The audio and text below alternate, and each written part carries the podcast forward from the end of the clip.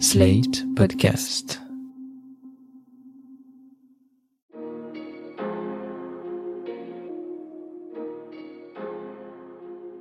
Bonjour et bienvenue dans Le Monde Devant Soi, le podcast d'actualité internationale de Slate.fr. Je suis Christophe Caron et j'accueille aujourd'hui Léa Polverini et Robin Tutange pour un épisode spécial consacré aux minorités opprimées par le gouvernement chinois dans la région du Xinjiang. Bonjour à vous deux. Bonjour Christophe. Bonjour Christophe. Début janvier, vous êtes partis tous les deux au Kazakhstan. Le Kazakhstan, c'est un pays d'Asie centrale qui est situé au nord-ouest de la Chine. Et c'est dans cette ancienne république soviétique que vous avez pu recueillir de nombreux témoignages sur la machine répressive à l'œuvre dans cette région, le Xinjiang, donc un territoire désertique et montagneux d'environ 1 600 000 km qui abrite pas mal de minorités. Et c'est vrai que quand on évoque les minorités opprimées par Pékin, on pense tout de suite aux Ouïghours, dont on parle dans la presse occidentale, mais ce n'est pas la seule ethnie persécutée, il y en a beaucoup plus que ça, Léa. Effectivement, il y a, on parle énormément des, des Ouïghours, mais il y a aussi euh, les ethnies minoritaires kazakhs, kirghizes, tatars. Euh, en fait, euh, la région du Xinjiang regroupe énormément de minorités turcophones, musulmanes, qui sont réprimées par le, le régime de Pékin. Parce qu'en fait, l'ethnie majoritaire en Chine, c'est l'ethnie Et dans cette région-là, on a tout un sous-groupe ethnique. Et donc leur point commun, c'est cette fois musulmane. Ça représente combien de personnes en totalité? Alors les chiffres, ils datent euh, d'un petit peu avant le Covid, parce qu'avec euh, la situation du Covid, les informations ne sortent pas trop de cette région. On parle actuellement de 11 millions de Ouïghours au Xinjiang. Pour les Kazakhs, c'est la deuxième minorité ethnique dans la région qui euh, compte plus de 1,5 million. Après, on a les 8, de 1 à 1 million, les Kirghizes à 200 000, les Mongols à 180 000, et d'autres euh, minorités un peu plus euh, éparses, euh, comme les Tadjiks, les Ouzbeks et les Tatars. Pour cette série de reportages que vous avez réalisé pour Slate, vous avez principalement rencontré des Kazakhs qui sont nés du côté chinois de la frontière, donc ils sont d'origine kazakh, de citoyenneté chinoise, qui parfois tentent de rentrer au Kazakhstan et de revenir en Chine, mais qui très souvent finissent dans des camps de rééducation pourquoi les Chinois se sont mis en tête de les opprimer? Il semblerait qu'officiellement c'est une réponse aux attentats commis au nom du nationalisme ouïghour au début des années 2010, mais c'est beaucoup plus systématique que ça et c'est beaucoup plus organisé que ça. Oui, oui, en fait c'est un, vaste programme de contrôle des minorités dans la région qui a commencé, qui a été, comme on l'a dit, mis d'abord en avant par la situation commise sur les Ouïghours. En fait c'est une région qui, il faut le comprendre, est déjà une région stratégique pour la Chine, dans le sens où il y a la route de la soie, c'est une région qui aussi euh, détient en ses sols de nombreuses ressources très importantes pour la Chine, très importante aussi dans le développement de la Chine. Et donc la Chine, pour contrôler cette région, qui aussi est une région euh, avec des revendications euh, indépendantistes à une certaine période, notamment avec le Turkestan oriental, qui était euh, le, pays, si je puis dire, des Ouïghours pour simplifier. Tout ça fait qu'il y a eu une sorte de, nationalisme montant au début des années 2000 principalement, et qui a continué dans les années 2010, et qui a terrorisé Pékin, qui a eu peur de perdre la main sur cette région, finalement, qui n'est pas peuplée de Han, donc de la majorité de la population qui est mise en avant par Pékin dans son programme. Et donc, ils ont essayé de reprendre la main suite à toute une série d'attentats qui a été une sorte de prétexte à reprendre le contrôle de la région. Et donc, en fait, les motifs d'arrestation sont ils sont à la fois multiples et ils sont à la fois euh, ridicules. C'est dans le sens que la première raison de finir dans un camp, c'est euh, la, religion. Donc c'est le, rapport que ces personnes-là ont à l'islam. Mais en fait, c'est une sorte de prétexte pour euh, faire taire toutes les minorités dans la région et surtout éviter la moindre contestation, la moindre velléité de nationalisme et avoir une mainmise totale sur la région et sur sa population. Et c'est une entreprise de terreur, en fait, tout simplement. Alors, des Kazakhs qui voudraient vivre tranquillement sur leur territoire, bon, malheureusement, ils sont du côté chinois et ça, la Chine ne veulent pas visiblement les laisser vivre comme ils l'entendent. Il y a une véritable politique de les soumettre à la langue chinoise, à l'idéologie chinoise, à l'idéologie du, du, régime communiste de Pékin. Et ça, ils le font par des camps de rééducation. Vous avez recueilli plusieurs témoignages de victimes de cette répression, de cette rééducation. On va écouter un premier témoignage.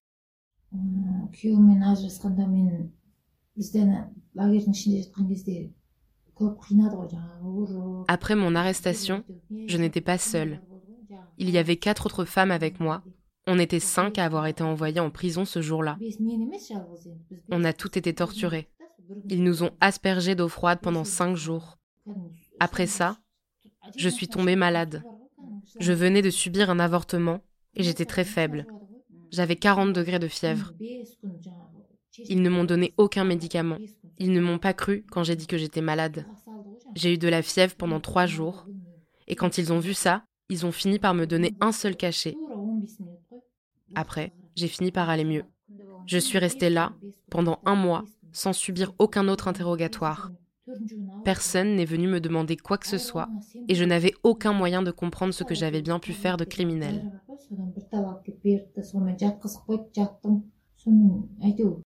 Alors là, on vient d'entendre Raïma, c'est une femme de 35 ans. Elle a passé 10 mois dans un de ces camps, puis plusieurs mois en résidence surveillée avant de pouvoir rentrer au Kazakhstan, où vous l'avez rencontrée. Elle livre un témoignage glaçant sur la vie dans ces structures où on brise les corps et les esprits. Pour commencer là, pourquoi est-ce qu'elle a été arrêtée, Raïma Alors Raïma, en fait, elle s'était installée depuis quelques années au Kazakhstan avec son époux et ses quatre enfants. Et son travail l'amenait à traverser régulièrement la frontière entre le Kazakhstan et le Xinjiang. Et c'est à ce moment-là qu'elle a été euh, arrêtée. Alors au départ, elle ne sait pas du tout pourquoi. Petit à petit, elle va entrer en fait dans une espèce de spirale assez euh, terrible. Il s'avère qu'elle est enceinte euh, de deux mois quand elle est arrêtée par les autorités chinoises. Or, elle a déjà quatre enfants et donc un cinquième enfant, ce n'est pas envisageable pour le gouvernement chinois. Donc en fait, des médecins lui proposent l'option de ou bien subir un avortement ou bien être emprisonnée dans les geôles chinoises. Elle finit par devoir subir cet avortement et à partir de là, elle est envoyée dans un camp de rééducation. Une des explications qu'on lui fournira ensuite sur la raison de son arrestation, c'est que simplement sur son téléphone portable, elle possédait l'application WhatsApp qui est interdite en Chine, puisque euh, c'est l'application WeChat qu'il faudrait posséder. Et donc elle va passer euh, près d'un an dans un camp de rééducation où elle va subir euh, énormément de, sévices, plusieurs tortures, des interrogatoires très réguliers. C'est vrai que quand on lit le témoignage de Raïma publié sur slate.fr, on a du mal à saisir pourquoi vraiment elle est arrêtée. Il y a cette histoire d'application WeChat, il y a cette histoire d'avortement de cinquième enfant qui, qui en trop. En tout cas, quelle que soit la raison qu'on lui donne, elle finit euh, internée pendant dix mois et là, elle alterne entre rééducation, torture, mauvais traitement et on l'oblige aussi à se conformer à la pensée chinoise Oui, pendant qu'elle est euh, dans un camp de rééducation, elle doit euh, suivre à la fois un programme d'enseignement de la langue chinoise, euh, mais ça passe aussi par l'apprentissage en fait de slogans, de chants du parti communiste. Et par ailleurs, elle prend part à des exercices militaires où il s'agit simplement de voilà, sortir dans la, dans la cour de la prison à 4 heures du matin, faire une heure d'exercice, ensuite rentrer en cours. Donc c'est vraiment un processus de bourrage de crâne où il s'agit de réassimiler des éléments dissidents, potentiellement dangereux, qu'on suppose en tout cas être dangereux ou qu'on présente comme étant dangereux, pour les faire rentrer dans le, récit en fait de la nation chinoise unique qui se conforme à la construction d'une identité Han, qui est l'identité majoritaire moderne chinoise. Il y a donc ce travail de restructuration euh, psychologique hein, avec euh, ce bourrage de crâne euh, dont, vous parlez. Il est accompagné aussi d'un affaiblissement. On brise, on brise les corps. Ça passe par un outil de torture dont vous parlez beaucoup dans les papiers. Cette chaise du tigre, mais pas seulement. Il y a d'autres mauvais traitements et ça concerne tout le monde, vieillards, adultes, mais aussi enfants. C'est ça, on, parlait aussi de pourquoi on, finissait dans les camps. En fait, il n'y a absolument rien de logique dans tout ça. Et le fait que ça soit pas logique, ça participe aussi à broyer les esprits. Il y a tout un tas de procédures qui sont appliquées aléatoirement aussi, ce qui fait partie de cette capacité en fait à brouiller toutes les pistes. Il n'y a plus aucun repère dans les camps. Du jour au lendemain, on peut être libéré. On peut être libéré pendant une semaine, deux semaines, puis tout à coup retourner dans les camps. Pour avoir peut-être protesté une fois, on se retrouve euh, isolé dans une pièce où on peut même pas s'asseoir, s'allonger, même par terre. Et comme vous le disiez, on broie aussi les corps, c'est-à-dire que physiquement, il y a de la torture. On a par exemple rencontré euh, un homme qu'on a appelé Ospan, donc qui n'est pas son vrai nom pour euh, des raisons de sécurité, qui lui a passé des heures et des heures sur la chaise du tigre. Alors la chaise du tigre, il faut savoir, c'est une chaise particulièrement utilisée en Chine par les policiers chinois. Mais en fait, c'est une position particulièrement inconfortable où on n'a aucun mouvement possible aucune euh, possibilité de bouger. Et en fait, les personnes dans les camps restent des heures sur ces chaises. Il y a aussi, on essaye de monter les uns contre les autres. ça, c'est intéressant, vous le racontez dans vos papiers, c'est-à-dire qu'on joue la concurrence entre ethnies, c'est-à-dire qu'on demande aux Kazakhs de surveiller les Ouïghours, les Ouïghours de surveiller les Kazakhs, etc. Et ça, ça fonctionne, parce que finalement, ils s'entre-déchirent. Ils s'entre-déchirent, euh, et, oui, il y a des espèces de clans qui se créent, entre guillemets. Il y a de la dénonciation. Alors, je ne sais pas si c'est un phénomène particulièrement global partout, ça a été dit dans certains des témoignages, pas dans tous. Mais oui, en fait, ça fait partie de la terreur qui règne dans ces camps. Et comme vous le disiez aussi, ça touche des enfants. Il y a des camps pour les enfants, euh, il y a des camps aussi pour les personnes âgées. On en a rencontré plusieurs, notamment une personne qu'on a appelée Saul, qui elle était entassée en fait avec euh, plusieurs, euh, plusieurs personnes âgées dans des... Dans des elle avait quel âge? Saul, elle avait 76 ans et voilà, ils étaient entassés dans des pièces qui pouvaient contenir 5-6 personnes d'habitude. Et c'était par, par dizaines et par dizaines dedans, avec juste un seau en guise d'urinoir un coin. Voilà, en fait, tous les repères sont brisés. Ils savent pas du tout ce qui va se passer le lendemain, ce qui se passera le surlendemain.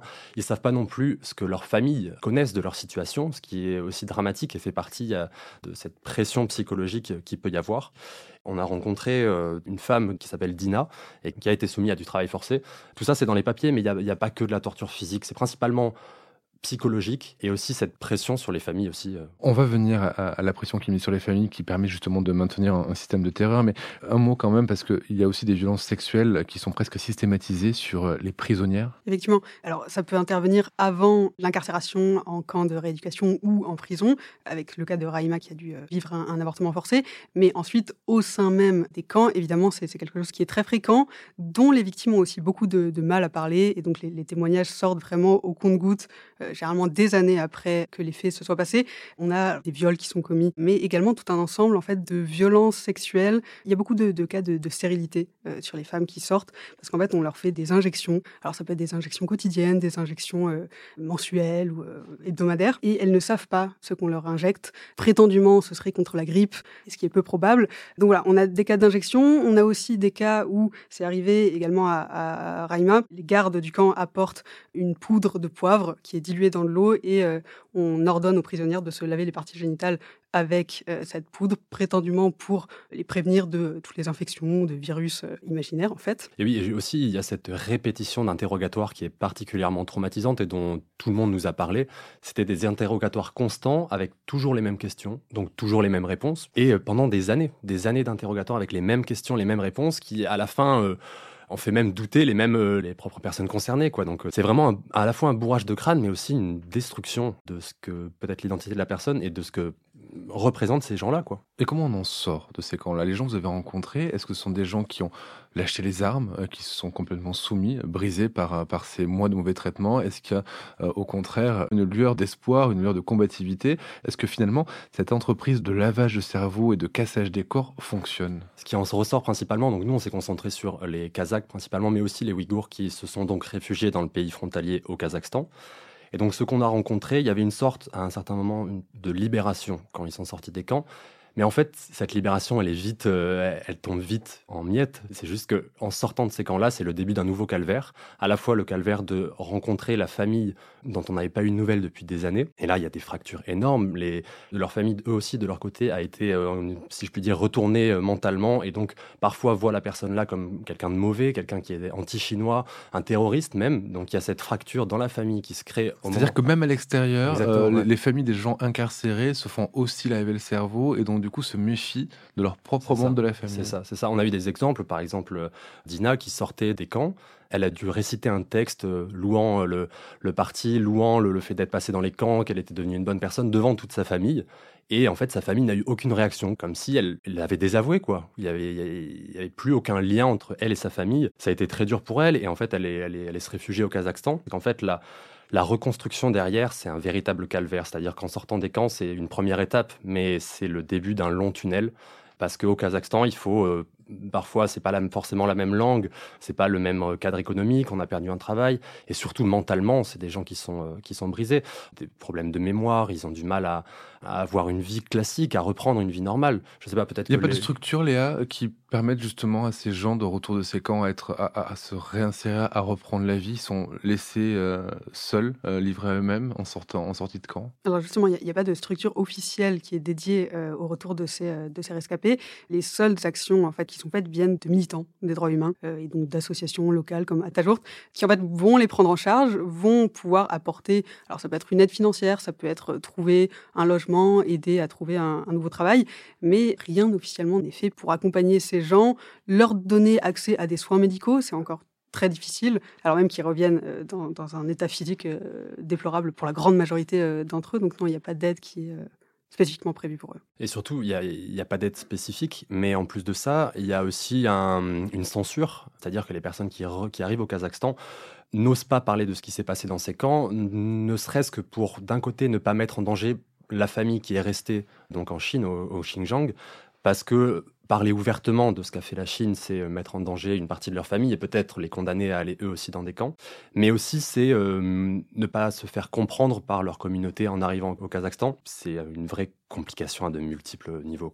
Je voudrais parler de ces familles, qu'elles soient kazakhs ou au Xinjiang, qui se retrouvent avec un membre de leur famille qui disparaît. Elles aussi, elles sont livrées à elles-mêmes, elles n'ont aucune possibilité de recours, elles ont quelques nouvelles de temps en temps. Comment ça se passe du côté de familles qui voient un jour l'un ou l'une d'entre elles disparaître et euh, se faire interner alors justement, la plupart du temps, c'est vraiment une disparition qui surgit et les familles ne savent pas. Il peut se passer euh, un mois, deux mois, trois mois avant de savoir que euh, en fait un mari, un père, une mère a disparu et a été en fait interné dans un camp de rééducation. La plupart du temps, simplement, il n'y a, pas de contact au début et au bout d'un certain temps, une communication, alors par téléphone, peut être autorisée.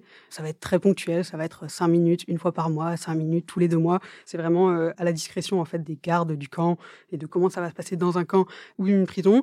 En fait, les communications qui sont établies, ça va être les proches qui sont au Kazakhstan vont voir une association de droits humains à Tajourt et en fait vont produire un témoignage qui va être un témoignage filmé, diffusé sur une plateforme euh, YouTube. En même temps, ils vont remplir une plainte auprès du ministère des Affaires étrangères kazakh.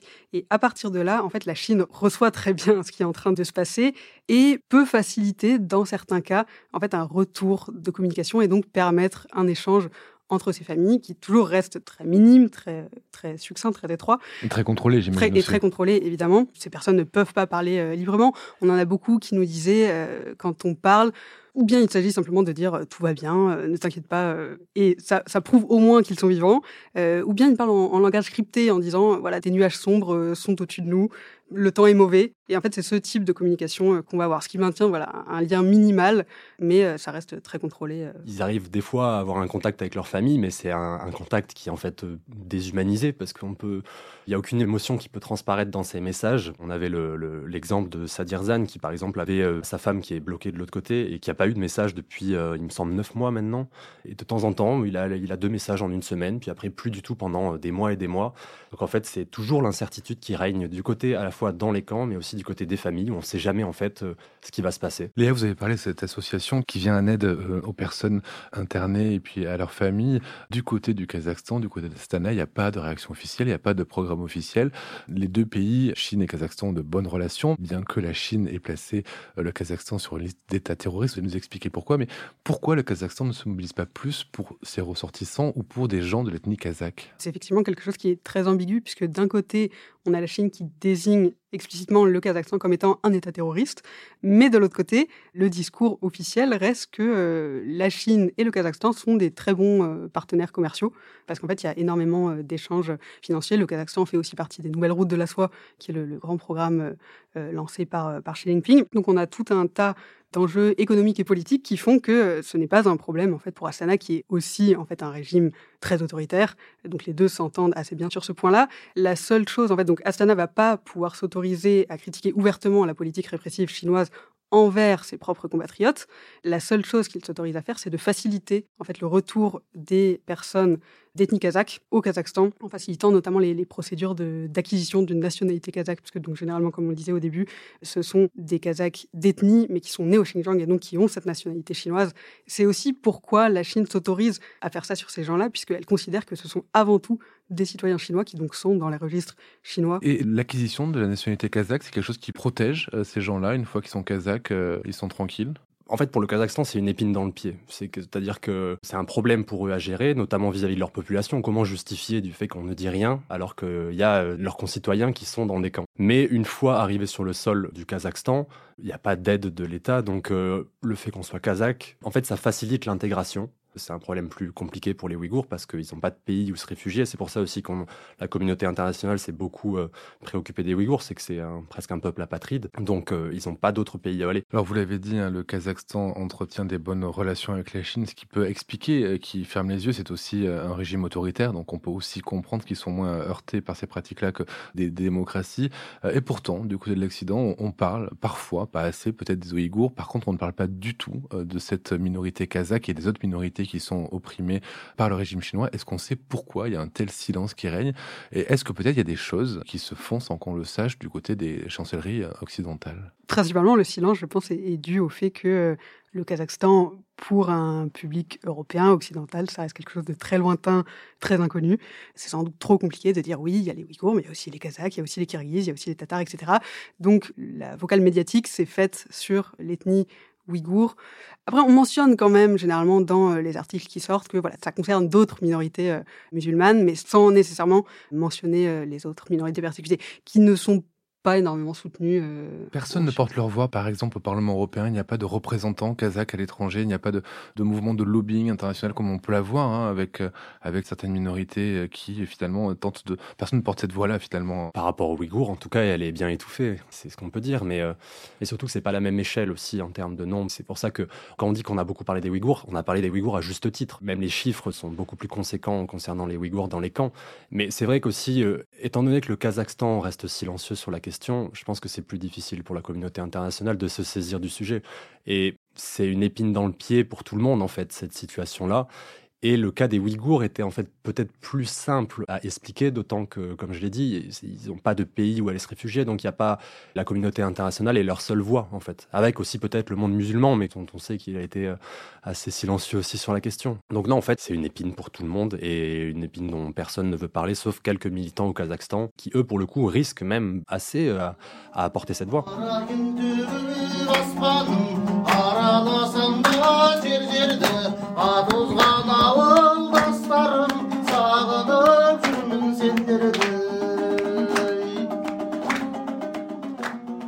Ce morceau qu'on vient d'entendre, ce sont des chants de Kazakhs originaires du Xinjiang qui chantent dans un village du sud du Kazakhstan. Ce village s'appelle Bekbolat et il y a beaucoup de réfugiés euh, kazakhs là-bas. On l'a dit, rentrer de ces camps de rééducation, rentrer au Kazakhstan, c'est rentrer avec de la peur, avec un traumatisme. Peu osent parler de ce qui leur est arrivé, peu le peuvent, peu en sont capables. Comment vous, vous avez réussi à gagner leur confiance? On est surtout passé par euh, des personnes qui avaient la confiance de ces gens-là. Donc on est passé par les militants qui aidaient euh, les, rescapés des camps et qui en ont fait aussi libérer beaucoup. Forcément, euh, des personnes qui ont réussi à faire libérer euh, des rescapés, les rescapés parlent plus ouvertement. Après, on a dû prendre absolument toutes les précautions, euh, parce que c'est des gens qui parlent la plupart du temps de façon anonyme, même si certaines personnes avaient envie de parler à visage découvert, pour plusieurs raisons. C'est que parler à visage découvert aussi, c'est mettre la pression sur le gouvernement chinois, c'est-à-dire montrer, on sait qu'il y a ces citoyens kazakhs, originaires kazakhs, dans les camps, et à partir de là, c'est à la fois mettre dans l'embarras le Kazakhstan et rappeler la Chine qu'on sait. Raïma pose à visage découvert en photo euh, dans vos articles. C'est quelque chose qu'elle a voulu faire. C'est quelque chose qu'elle a voulu faire, tout à fait. Bien sûr, on ne va pas aller contre sa volonté, surtout avec ce genre de risque sécuritaire euh, en jeu. Et d'autres personnes euh, voulaient être anonymes parce qu'ils ont encore de la famille au Xinjiang, ce qui fait que parler ouvertement, c'est les mettre directement en danger. C'est le risque de recevoir le lendemain un message en disant supprime ce que tu viens de dire, ce qui arrive souvent, hein, supprime ce que tu viens de dire sur les réseaux ou supprime ce que tu viens de dire à tel média, on va me mettre dans un camp, euh, tu nous mets en danger, euh, c'est faux ce que tu dis, etc., euh, etc. On a des rescapés qui sont rentrés au Kazakhstan depuis le Xinjiang et qui, pendant un, long temps, ça a pu durer un an, reçoivent toujours en fait des appels téléphoniques du Xinjiang, des autorités chinoises, qui leur demandent ce qu'ils sont en train de faire, des informations sur leur vie, sur leur famille, sur leurs proches, pour en fait toujours maintenir cette pression en disant voilà, vous êtes toujours dans le viseur chinois sous surveillance, et donc on sait ce que vous faites et on va on va pas vous lâcher. Et juste pour revenir peut-être sur euh, la question de euh, comment est-ce qu'on a réussi à gagner leur confiance. En fait, c'était juste la discussion. La plupart du temps, on a aussi pris des photos, donc c'était assez difficile d'introduire la photographie parce que c'est des gens qui sont aussi traumatisés par la sécurité, avec beaucoup de caméras dans les camps, etc. partout. Donc après, avec des astuces de pas forcément exposer les caméras au premier abord, mais juste de discuter et puis à, la fin proposer, de montrer les photos. Voilà, est-ce que ça vous va, etc. C'était des des petits techniques qui permettent à la fin de pouvoir faire les photographies qui je trouve sont assez importantes aussi pour illustrer et personnifier ces histoires-là qui sont des histoires euh, assez douloureuses à entendre. Vous avez parlé euh, des caméras dans les camps, donc c'est des camps modernes. Vous avez parlé aussi de toute l'énergie qui est mise pour contrôler ce qui se passe une fois les rescapés réfugiés au Kazakhstan. C'est euh, une oppression à très grande échelle, hallucinante, euh, vue, de France de la part du gouvernement chinois, pour des raisons qu'on a parfois du mal à comprendre. Cette répression chinoise, il semblerait qu'elle soit en train de s'atténuer très légèrement. On parle de camps qui se ferment. Est-ce que c'est bien le cas? Et pourquoi la Chine finit par reculer sur ce terrain-là? Les chercheurs ont en tout cas observé des fermetures de camps à partir de 2020. C'est une date aussi qui concorde avec une forte pression internationale. Beaucoup de médias et beaucoup d'instances ont parlé de la situation des Ouïghours principalement.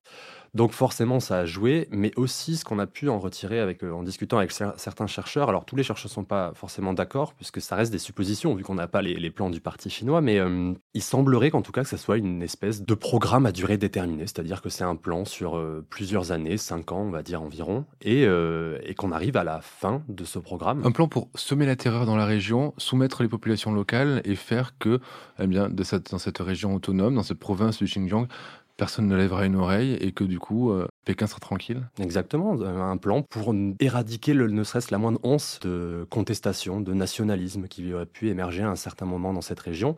Et oui, mettre vraiment la main mise sur cette région, ne pas en faire une épine dans le pied qui est grossie au fil des années. Et donc oui, il semblerait que ce plan arrive à sa fin, ou en tout cas soit peut-être en train de muter. Le seul problème, c'est qu'avec le Covid-19, il y a eu euh, une nouvelle vague de surveillance, etc. Donc on arrive à un point où on sait encore moins ce qui se passe dans cette région-là, qui a été euh, et la situation a notamment été éclipsée par le Covid dans la région. Donc en fait, on a aussi des vidéos qui émergent énormément sur les réseaux sociaux de Ouïghours qui sont mis dans des camps euh, supposés des camps de Covid, mais qui euh, en fait on sont des camps euh, avec des situations dramatiques à l'intérieur. Donc en fait, il se passe encore des choses au Xinjiang, c'est une certitude. Il semblerait en tout cas que ça soit une action différente qu'on a pu voir euh, des autres années. Même pour les personnes euh, internées, elles n'avaient pas vocation à rester indéterminément dans les camps. Généralement, ces personnes sont enfermées un an jusqu'à deux ans éventuellement dans les camps de rééducation, mais ensuite elles sont relâchées, mises soit sous résidence surveillée, soit on, les pousse à faire du, travail forcé. Mais voilà, on, estime qu'en fait on leur fait suivre un programme dit de rééducation, et qu'ensuite elles ont été réassimilées et qu'on peut les réintroduire dans la société, toujours sous surveillance,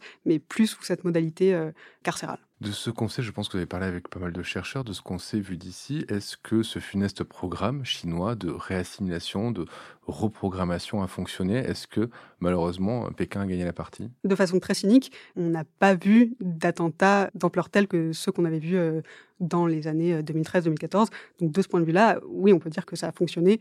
Et de toute façon, les, personnes qui sortent des camps et qui vivent toujours au Xinjiang n'ont plus aucune possibilité de parler contre le régime chinois. Donc c'est quelque chose qui, fonctionne de façon très concrète, puisqu'ils sont tenus par la pression euh, des autorités. C'est une question à laquelle il est très difficile de répondre, mais est-ce qu'on sait si l'idéologie a été intégrée ou est-ce qu'il reste quand même cette double pensée dont parlait Orwell C'est-à-dire, finalement, il y a toujours au fond la sensation que quelque chose ne va pas avec Pékin, mais on préfère le taire, ou est-ce que vous pensez, en tout cas les gens qui enquêtent sur euh, ces régions-là, pensent que finalement ce discours pro-régime a été intégré par les populations? Alors, pour les rescapés qu'on a rencontrés, en tout cas, il y a eu un peu les deux discours, c'est-à-dire qu'on a des personnes chez qui ça a un peu réveillé un instinct, euh, pas nationaliste, mais vraiment une identité, et qui euh, essayent de se reconstruire en mettant cette identité en avant, en essayant notamment pour les Ouïghours de la faire revivre au Kazakhstan.